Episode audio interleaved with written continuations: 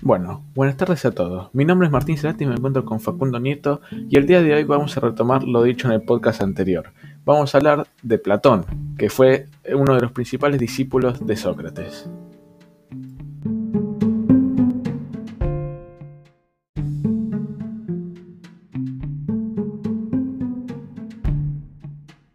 Platón fue un filósofo griego.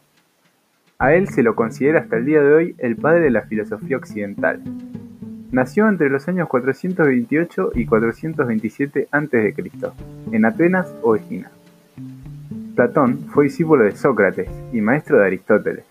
Además, fue el fundador de la escuela filosófica La Academia de Atenas. Cuando Platón tenía unos 20 años, conoció a Sócrates, de unos 60. A partir de ese momento, Sócrates se convirtió en su maestro. En el año 399 a.C., Sócrates fue condenado a muerte por impiedad, acusado de introducir nuevos dioses y por corromper a los jóvenes con sus ideas. Este hecho dejó destrozado a Platón, que huyó de Atenas.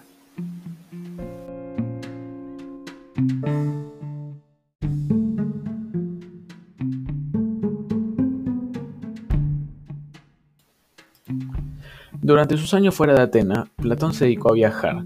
Después pudo regresar a Atenas, donde fundó la escuela filosófica La Academia, a las afueras de Atenas, en torno al 387 a.C. Este participó activamente en las enseñanzas de la misma. Escribió sus obras, en sus obras mayoritariamente en forma de diálogo sobre los más diversos temas, tales como filosofía política, ética, psicología, antropología filosófica, epistemología, entre otras. A diferencia de sus contemporáneos, se cree que todo su trabajo ha sobrevivido intacto. Platón desarrolló sus doctrinas filosóficas mediante mitos y alegorías. En su teoría de las formas o ideas sostuvo que el mundo sensible es solo una sombra de otro más real, perfecto e inmutable, del cual provienen los conceptos universales que estructuran la realidad a partir de la idea del bien, y el alma humana, la cual es inmortal, pero ésta se encuentra encarcelada por el cuerpo.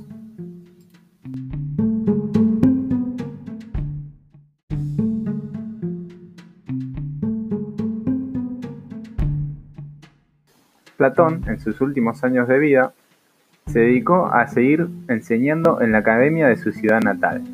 Murió en el año 347 a.C., a los 81 años de edad.